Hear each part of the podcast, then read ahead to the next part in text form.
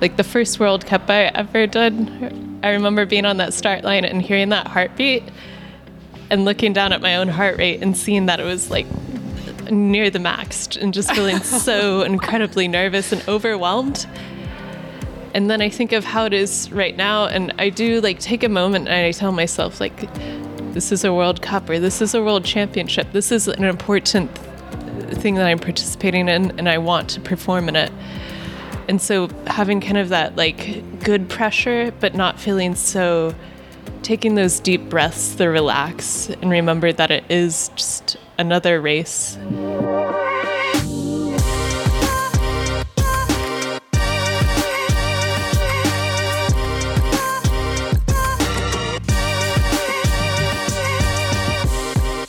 Hello, everyone. My name is Maghalie Rochette, and welcome to the Emotions of Racing series on the Fever Talk podcast. This is a series where we speak with different athletes about different emotions of racing, emotions that, in my opinion, all contribute to creating a perfect racing mindset. And emotions that are represented each by a different color on the racing kit that Rafa created for me this year. So, on the first episode, we discussed happiness. On the second episode, we dug into focus. And today, we talk about calm and excitement. Excitement is a positive feeling for me. Feeling excited often works as a motivator and it motivates me to start a project or tackle a hard workout. And for me personally, it often comes naturally to be excited, although sometimes I also need to trigger it. Um, sometimes I'm not necessarily in the mood and I need to cr- trigger that excitement to start a project. And I do that by either listening to music or sometimes projecting myself in the future and imagining how things will be once that project will be done, or simply by just taking action and just just doing it. Um, however, too much excitement can sometimes backfire. Being too by being too excited, you can you can sometimes just like get lost, forget the task at hand, and end up doing not the wrong thing, but making mistakes and just not accomplishing what you set out to do. And that's when being calm comes in handy. When I was younger, I used to think that being too calm would prevent me from performing. But now that I've gained a little bit more experience in racing or in life, I've been able to experience being really calm and composed. And truly, I think that being calm is the only way to really make sense of all the chaos and mayhem that's happening in a racing environment. And when you are calm and composed, it's as if suddenly life slows down and you're able to make sense of what's going on. You can make good decisions, and that's really how you can perform well. So, calm and excitement. Those two emotions go hand in hand. And yes, they are the opposite, but you need one to have the other. And there's a balance here that is essential to find. Our guest today is, in my opinion, the epitome of a calm warrior. Let's call it that way. Clara Honsinger is a three time USA national champion in cyclocross. She's won some of the biggest races uh, in cyclocross. She has been on a podium of many cyclocross World Cup. You've probably seen her calmly and steadily make her way through the through the World Cup field, through chaos to reach World Cup podiums. I already said it's possible to be too excited. But is it possible to be too calm? And how how do you get yourself excited or how do you calm yourself down?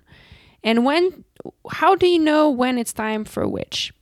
In this conversation, Clara and I are going to exchange from our two different personalities. We want to find out how to find a perfect balance of calm versus excitement, and we'll discuss that in length in this episode.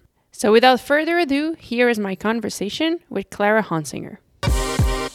All right, here we are. So, Clara Honsinger, thank you so much for taking the time uh, to chat with me about this. I'm excited to talk to you about these two emotions, calm and excitement, because to me, if I think of you, you are, to me, like a, the perfect example of a calm warrior, of like someone who just is so present and, and calm and able to take in with everything that's going on and respond correctly according to what's going on around you. And it's something that I, I yeah, I just admire that a lot from you. So thank you for agreeing to chat about this with me today. yeah, hello. It's a pleasure to be here, and I'm I'm curious to kind of break it down with you. Yeah, I mean, I think maybe we can start um, from the time you won the Koppenberg Cross, um, I remember I was at home watching this race, and if I'm correct, that was the first time you won one of the these super big races in front of everyone, like when when everyone was there, really. Yeah, it was my first, and I would say my only like really big European uh, win. Yeah, and I remember watching it from home and looking at you like passing Lucinda and then passing Denise Betsema and just like being so focused on what you were doing. And I was at home and I was looking at that. I'm like, oh my God, like she's going to do it. But you never seemed like you were losing control or that you were like getting ahead of yourself. You seemed really in control and really calm. Uh, was that was was what was growing through your mind, or what was going on? Like, do you remember that moment and how did you feel at that time? Yeah, I find that I always seem to function best and most effectively in kind of like a progressive and grounded focus, mm-hmm. I would say, during a race. Like, as long as I'm uh, there, kind of aware of what's going on around me and always keeping that eyesight 10 meters ahead, I like to think, then I'm able to really keep on like moving up and moving through the field. If I'm too focused on kind of like what's going on right at my feet or like right in front of my front wheel, then it tends to just bring you bring you there and get you kind of stuck. Mm-hmm. And in a moment like that, for example, at the Koppenberg, like once you have once you had passed everyone and you were in a position to win, did you ever have a moment where you're like, "Oh my god," you know, and like be ha- ahead of yourself, like oh my god i'm gonna win and then kind of lose focus or were you able to really stay calm and in the moment the whole time and if so like how did you do it yeah so it was a little bit of like kind of that, that feeling of oh my gosh i can do this i can get this win like this would be the biggest thing that would ever happen and that overwhelming f- sensation of this could really be something but then also just like trying to revert back to that moment and those 10 meters ahead, mm-hmm. not getting overwhelmed by the uh, kind of the idea or the, the grasp of the moment, just really focusing on the race itself. Whether I try to bring that to any race, whether it is the Koppenberg fighting for that first place or even just trying to make the top 10 at a World Cup. Like, mm-hmm. come on, let's keep it our goal here and just focus on those 10 meters. Yeah. Yeah, I like that. And I mean, we'll get to that later. Like, I, am curious if you ever have you ever been like overwhelmed, or you know, do you ever lose your calm? Like, let's say we're at a start line, you know, and and that's another thing that for me, seeing you at a start line is actually you, I feel like you have a calming presence to me. Um, you know, sometimes some people at the start line would like make jokes, or mm-hmm. everyone has kind of their own start line personality, if you mm-hmm. want. Um, I find that when I see you, you're always smiling and you seem very composed. Um, is that how you actually feel, or do you sometimes like get overwhelmed with the nerves before a race? Or and if so, like how do you get back to like that calm kind of state? Yeah, I would say uh, there's always some nerves at a race. I, I think that's an important thing to, to mm-hmm. share that I was like professional athletes. We feel pressure and we do get nervous for races. At least I do.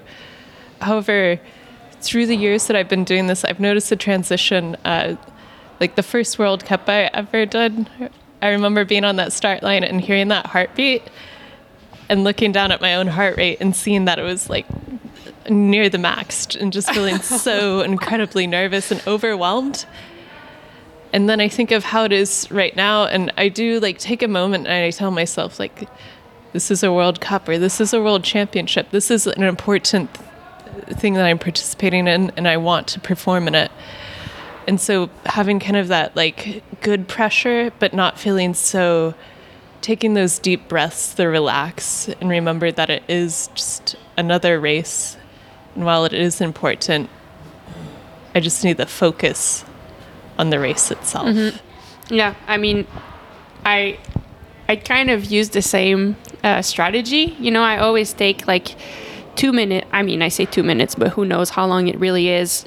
I tried to remove myself from like the chaos of everything that's going on at the event, just to mm-hmm. like take a couple of deep breaths and remind myself, okay, what am I about to do? You know, because I feel like sometimes I can get so overwhelmed with there's people around and like there's the race and I want to do well, all Yeah. these things that are happening around.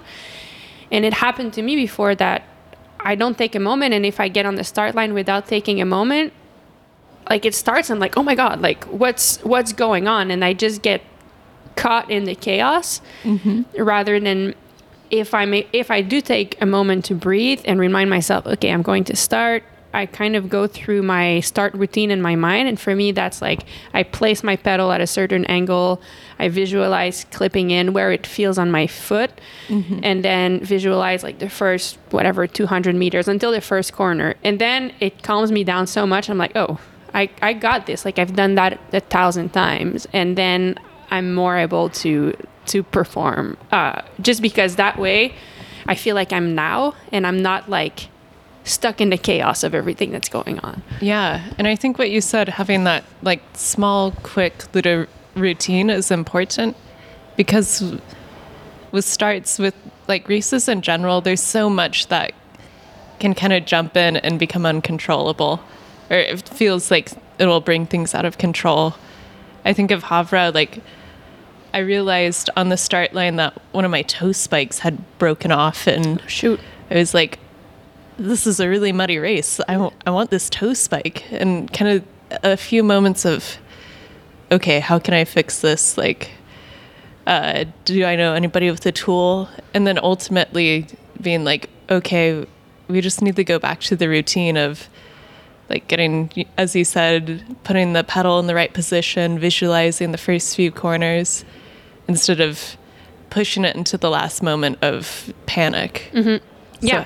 I mean, I'm glad you bring up panic because I think the opposite of calm is probably panic.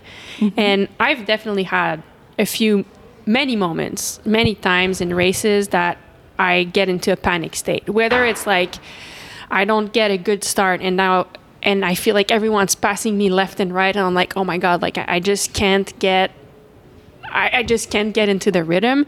And then mm-hmm. it's easy to start like either overbreathing or whatever's going on. Like I've experienced that. And usually for me, if I get in a panic mode, what happens is like my body body position changes. I get kind of hunched over, I get more like a snail position, mm-hmm. and then I don't breathe properly.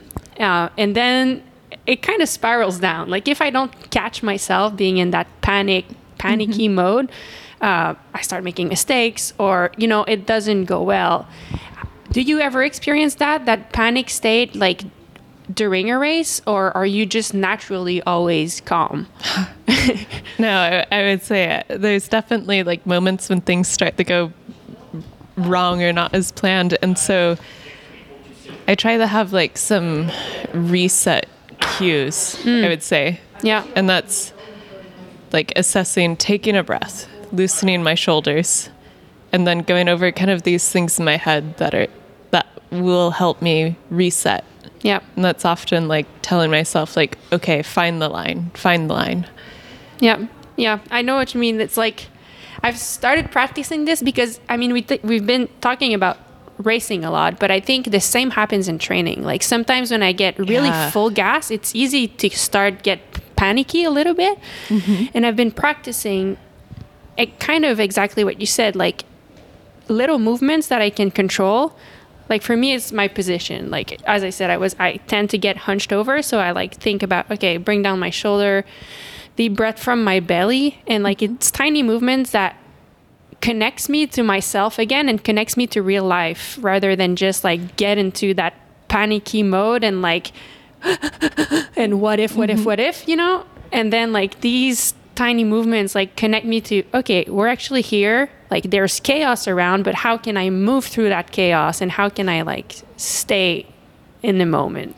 Yeah. Yeah, and I find that these are, I mean, we're talking about them in a cycling, a bike racing setting, but just there's so many times in life when I'm like, uh, say, travel and something bad happens, you, like a flight gets canceled, taking that moment to like, okay, instead of freaking out, I'm just gonna breathe, like kind of go through the same procedure that I would in a race. It- Yeah. It, it, I use these uh, far more than just on the cyclocross course. Yeah. And is it something that came naturally to you or do you feel like it's something that you've practiced over time or I I think your parents are both doctors is that something like they have to be calm and they kind of instilled that to you or like where do you think that kind of calm warrior mindset comes from? Uh, I think it's something I've definitely learned over time. Uh, yeah, going through school and exams and things like that. It, it, it's kind of like I often looked at exams in school similarly to like a race. Mm-hmm. It's a opportu- It's a performance, Yep. and so you're going to prepare. You're going to do the work before the study, and then when you sit down and you're there taking the exam, you, you kind of you need to focus on it and be present. And there's points where maybe in the middle of it, you, you think like, oh my gosh, I don't know this concept at all. It's falling apart. And so you have to go over the same like procedure of like, okay, what do I know? What can I get done here? Let's reset. Yep. Um, yeah. So a little bit just like through school, learning to do that with like uh, mentors along the way, just helping me put these together. I also work with a, a coach now, uh, or I guess my own coach. We talk about it a lot of like, okay, take this like this point in the race. Like this is a good point on the course. Actually, the like take those deep breaths and find it. And so it, it, it's a little bit naturally my personality, but it's been taught and learned a lot from others. Yeah. I like what you said about um, finding moments on the course. That's something that I've been working on too, where I think I've always wanted to like go harder, you know? Yeah. And at, at some point, like David told me, you know, it's a given that when you can, you're going to go hard. When you pre ride, try to find places where you can actually breathe and chill. And mm-hmm. it's made such a difference for me once I learned to do that because really, like, those are, if you don't use those moments to chill, then how can you accelerate later on? And Yeah. like, once I understood that concept of like taking moments to relax rather than always going trying to go faster that's when i actually learned to go faster so i, I love that you bring this up It's interesting how I feel our tendency as b- bike racers is to always feel like, oh, I should be going harder here. Mm-hmm. always but Yeah. at the same time like and, and then that's like another thing i mean completely different subject but like the difference between going hard and going fast Yeah. that's that's a big difference and like if you focus on going hard i think that can bring you more towards the panicky state but if mm-hmm. you focus on go for me anyway but if i focus on going fast then my mind switches into okay how can i use the terrain here to create more speed? And how can i recover in that corner? And how can I, and then suddenly i'm not thinking of going hard. I'm going as hard mm-hmm. but i'm not thinking about that. And so it helps me to stay more composed and more calm and actually create more speed rather Yeah. than just go harder. Yeah, that's a great point. Yeah. I, I mean i don't know. It's just something i, I something that i think about sometimes. Um, i mean now we talked about calm and i'll get more into it but i think it's interesting to talk about it with its opposite too which is for me excitement. And i think excitement is also important for racing well. Absolutely. I mean, it, it, I, I'll tell you what I mean, and sometimes like excitement needs to come in like a, a good ratio. Because I've experienced where I'm way too excited and then I'm mm-hmm. like a little puppy that just is out on unleashed on course. And then you make like a bunch of mistakes and you attack when it's not time and you're just like in your own bubble and like la, la, la, la, la, like kind of little squirrel, you know? That's too much, but also I feel like if I'm on a start line and I'm too calm, um, then I also can't perform. So I have to like find the right balance of like calm so I can be composed, but also excited. And then for me, like what excitement means, excitement means is I feel like ready to rip and just like looking forward to the battle ahead. Um, what does excitement mean to you? And do you feel like it's a component that's important to your racing as well?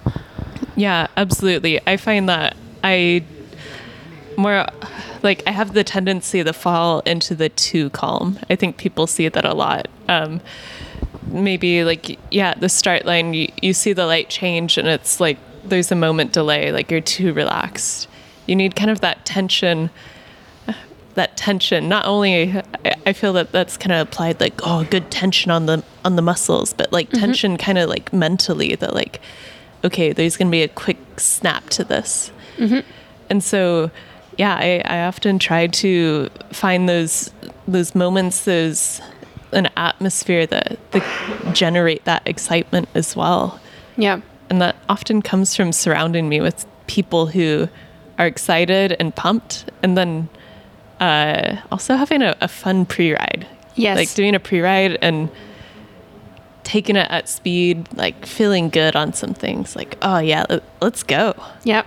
I love that. I mean, one thing that I've experienced, I think, is like, okay, so I'm, I tend to be too excited. And excitement takes energy. So, like, if I'm too excited for too long, then the race arrives and I'm like kind of tired. Yeah. And so, but at the mm. same time, if I'm, again, like if I'm too calm, then I, I can't re, I, I feel like I'm yeah I you can't need like a little warm-up yeah, exactly. And so I've learned, I mean, I've, I'm experiencing with that right now where, let's say it's a, mom- a morning of a race, I try to stay calm up until a certain time. And mm-hmm. then you mentioned pre ride. And for me, that's kind of when I can switch things up. Yeah. Like just before pre ride, I start putting on some music that gets me like happy and just kind of moving. And then on the pre ride, I try to like you know, kind of dial the course and end up in a finish a pre-ride in a way that in my mind I'm like, all right, let's go. Like, mm-hmm. and and then like it's maybe an hour before the race, and then I can get excited. But yeah, it's been a process because again, if I like, I used to wake up the morning of the race and be like, okay, I have to be pumped, like da da da da da. Yeah. But then like when 1:45 p.m. arrives, I'm like, oh my god, I'm just dead. Like I've been on, Yeah. you know, I've been going for too long. So it's it's like an interesting balance. Um, do you feel like you have to kind of go through that, or it, it comes more more natural? Uh, I'd say in the morning, like right when I wake up. Usually, I'm a little bit. I'm not full gas. Yeah.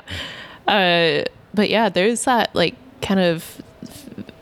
I wouldn't say it's a fine balance, but just trying the the uh, keep the most excitement, the reserve that for when the the light turns green. Yeah.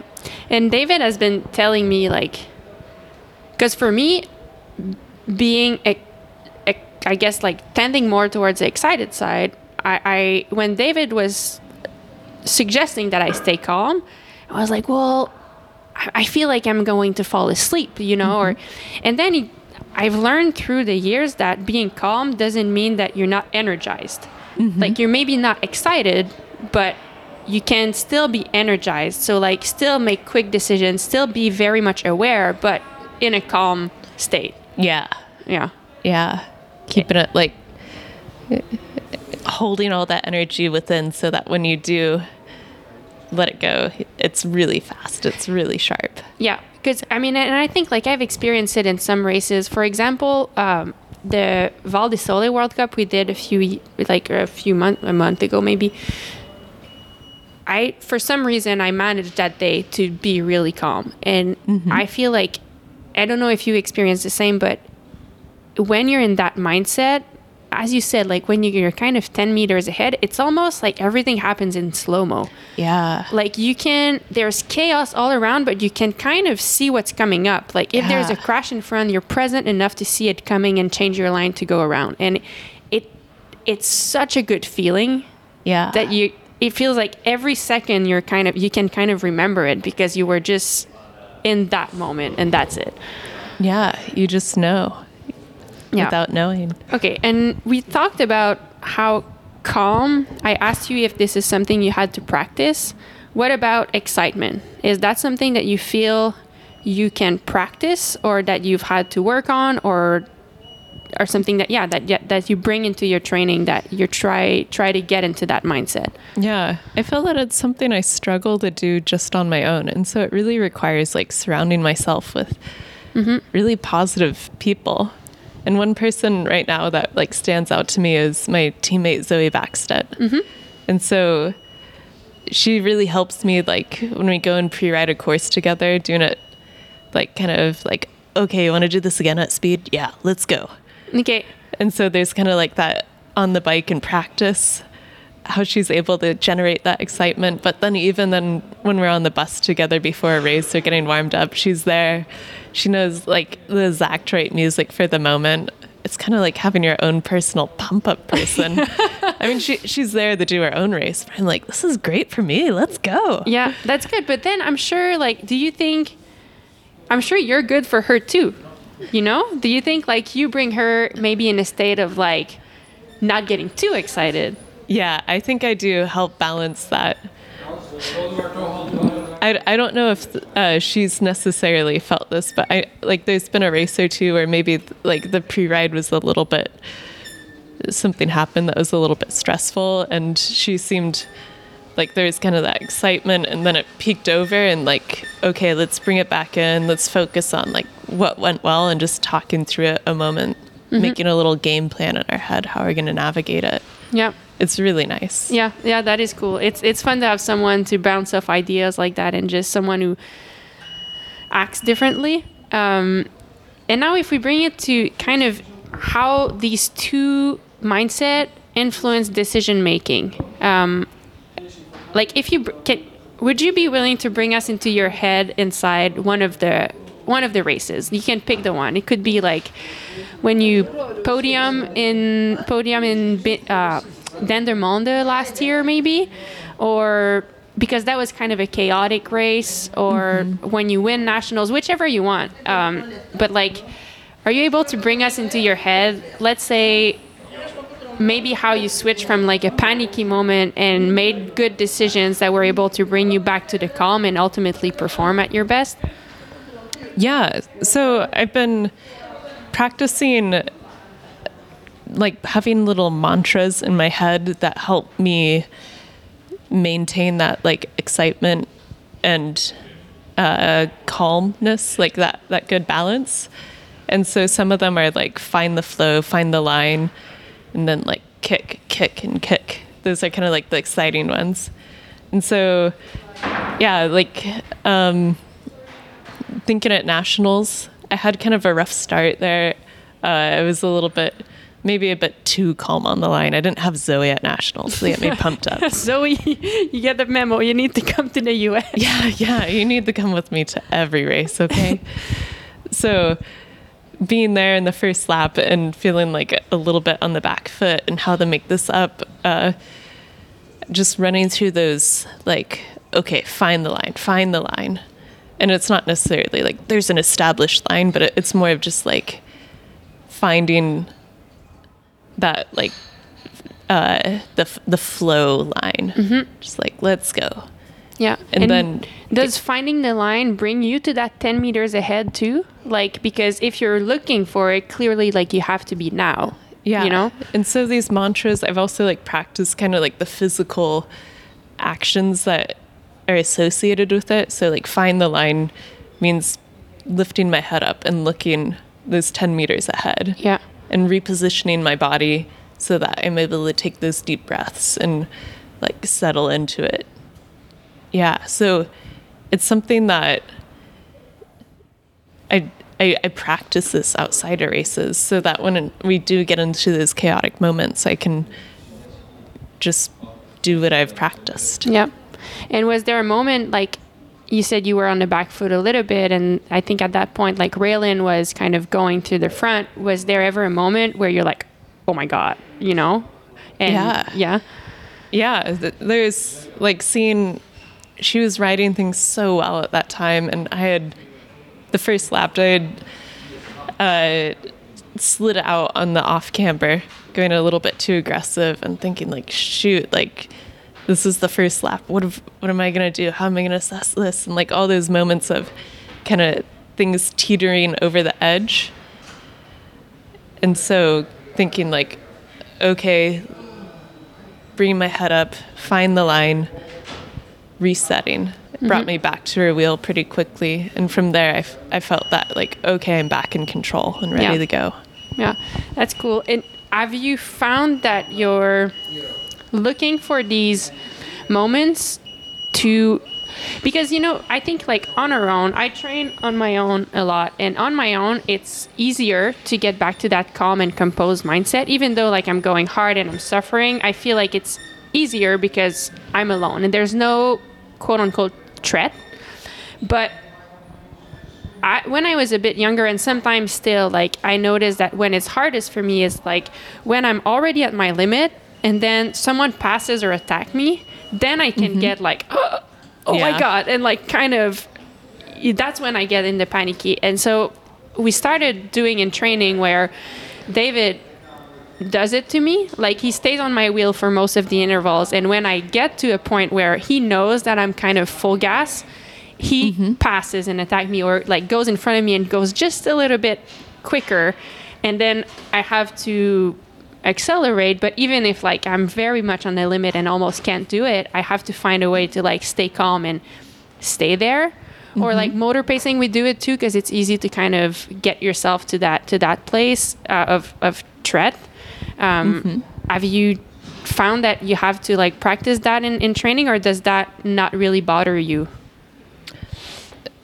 Yeah, I, I think naturally I do practice it in training because not every session that you do, you're, you're like, uh, say if you're on the road doing a session and you're like, wow, I've got like four more of these efforts and I don't know if I can do them. You, you just kind of have to commit to like, let's take it one by one. Yep. Or if I'm doing an off road session and there's a really difficult uh, obstacle or maneuver I'm trying to do and I'm just having trouble, it's like, okay, let's reset it and take it turn by turn. Yeah. Yeah, I love that you brought, I mean, and I think we can maybe finish on that, but I love that you brought like a challenging part of the course because I've talked a lot about, uh, we've talked a lot about either when it's hard or when it's chaotic or when there's people around. But another aspect that can bring fear maybe is like when there's a feature that's actually really scary. Yeah. Um, and that's another place where being calm allows you to go through it smoothly. Um, do you feel like you need to use different strategies in that scenario, or the same strategy kind of kind of work?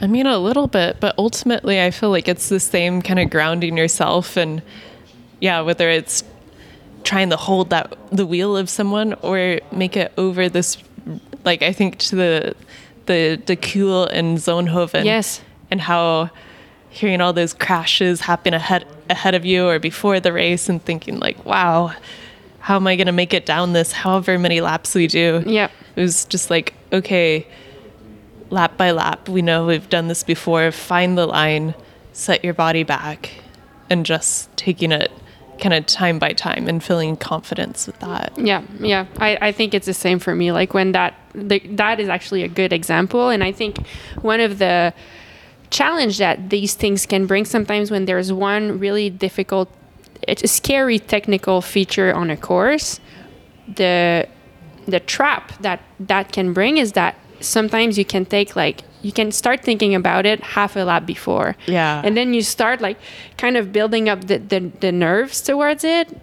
And that's never good, you know, because then like you use up energy that way instead of using it for like actually going fast or like your your mind is ahead when actually you have to go through all of the course before you get there.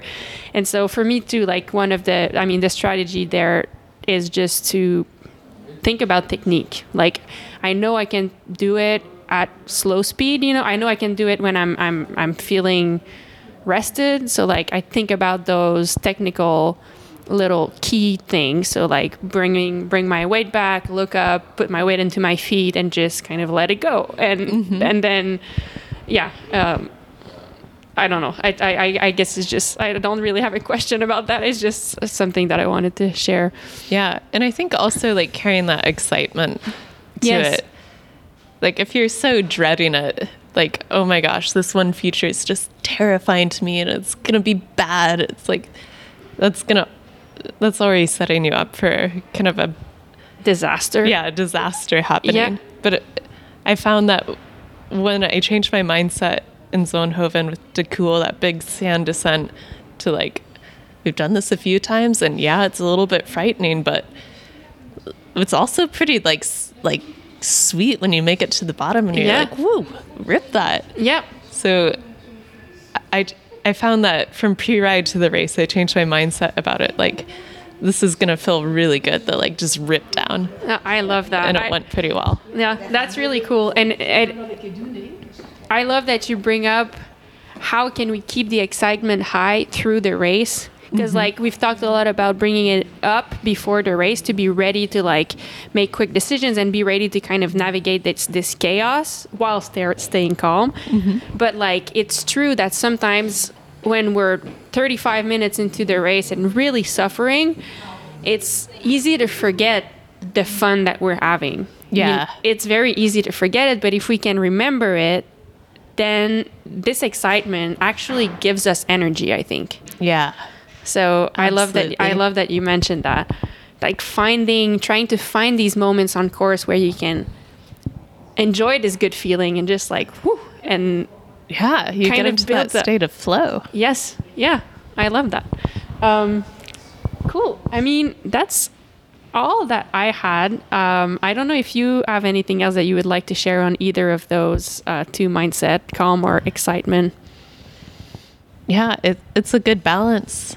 And Mm-hmm. I think it's so cool to, to learn more about your kit. And we definitely take a, a closer eye and look at it. Cool. Okay, well, thank you. What would uh, what would calm and excitement be uh, if you had to put a color on it for you? They can I be. I feel- mean, for me, they're two different colors. So Yeah. I feel that calm is kind of blue. Blue seems like a relaxing color, but excitement is a nice pairing. So, like maybe a red. So, if you put, brought them together, it'd be like a nice purple. Oh, I love that. Cool. I mean, for me, it's very different, but I it that's the cool part. It's fun to kind of get into everyone's imagination. But for me, uh, calm is like um, kind of a beige, you know, like but a nice, a nice beige, like that kind of I don't know, it suits me a little bit. Uh, and blue, like sky blue, is excitement for me. But Oh, if I I, go that. into like navy blue, that's like confidence and calm. Mm-hmm. So anyway, I'll it's just fun to fun to, to, to talk about it. Yeah. Well, thank you so much, Clara. Um, I wish you. There's three more races this year, so I wish you a lot of a lot of fun, a lot of success, and I look forward to watching you uh, move move through the chaos with all your calm. Uh, it will be fun to watch. Yeah. Well, thank you. I'm excited for it. Thanks.